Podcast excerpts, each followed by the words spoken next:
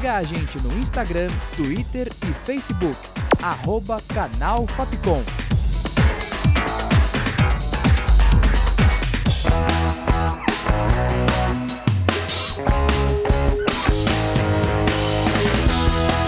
Rádio Fapcom.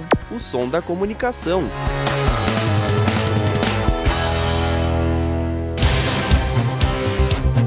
Panorama. Oi, gente, esse é o podcast Panorama e eu sou o Thales Ribeiro. Hoje vou trazer o que de mais importante aconteceu na semana, como a nova suspensão da vacina Coronavac e a briga entre Donald Trump e Joe Biden. Na segunda-feira, dia 9, a Anvisa suspendeu temporariamente os testes em humanos da vacina Coronavac. Segundo a agência, a interrupção foi determinada devido a um evento adverso grave, que são classificados como morte, evento adverso potencialmente fatal, incapacidade ou invalidez persistente, internação hospitalar ou qualquer suspeita de transmissão de agente infeccioso por meio de dispositivo médico. No caso, o evento detectado nos testes da Coronavac foi a morte de um voluntário ocorrido no fim de outubro e relatada na semana seguinte.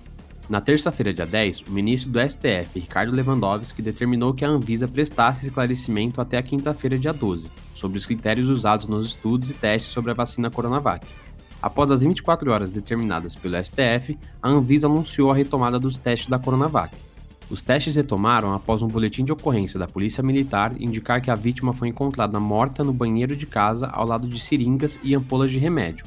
Em nota, o diretor do Instituto Butantan, Dimas Covas, afirmou que a retomada dos testes é uma excelente notícia. Panorama. Na quarta-feira, dia 11, o Tribunal Regional Eleitoral do Amapá enviou um ofício para o TSE para que as eleições municipais em Macapá, capital do Amapá, fossem adiadas devido à crise do abastecimento de energia elétrica.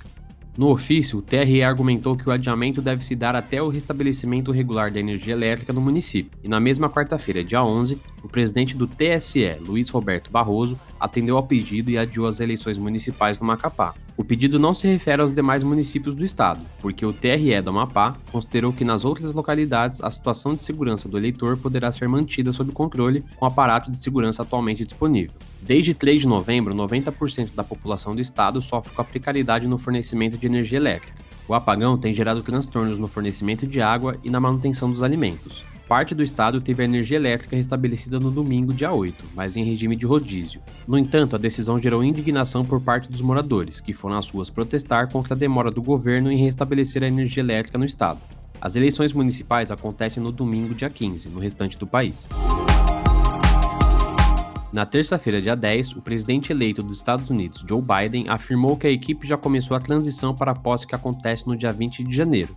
Mas Biden vai encontrar uma pedra no caminho para efetuar a transição, porque Donald Trump se recusa a reconhecer a derrota e por isso já atrasa o início dos procedimentos de transição do novo governo.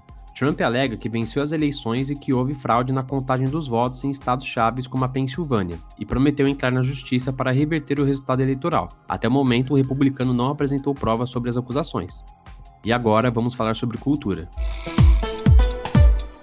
A partir da próxima quarta-feira, dia 18, acontece o primeiro Festival Internacional do Audiovisual Negro do Brasil. O evento será realizado em formato online pela plataforma Toads Play e tem uma programação recheada com mostra de audiovisual, laboratórios de desenvolvimento de projetos e a primeira edição do MECA, Mercado Audiovisual da APAN, empresa que realiza o evento e é destinado à captação e empreendedorismo de pessoas negras. A programação completa do evento pode ser conferida no apan.com.br. Panorama.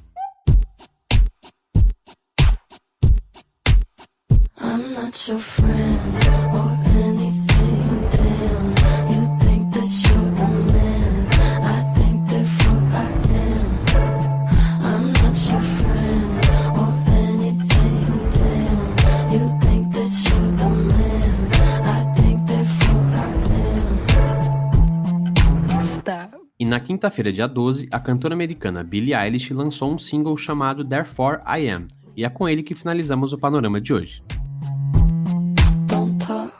Me you might know how I feel. Top of the world, but your world isn't real.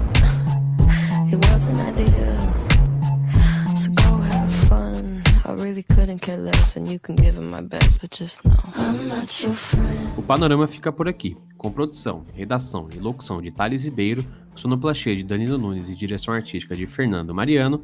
Essa foi mais uma produção da Rádio Fapcom 2020. O Panorama volta na próxima edição. É isso, galera. Bom final de semana. Panorama.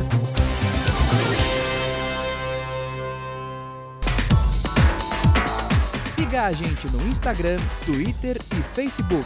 Arroba Canal Fapcom.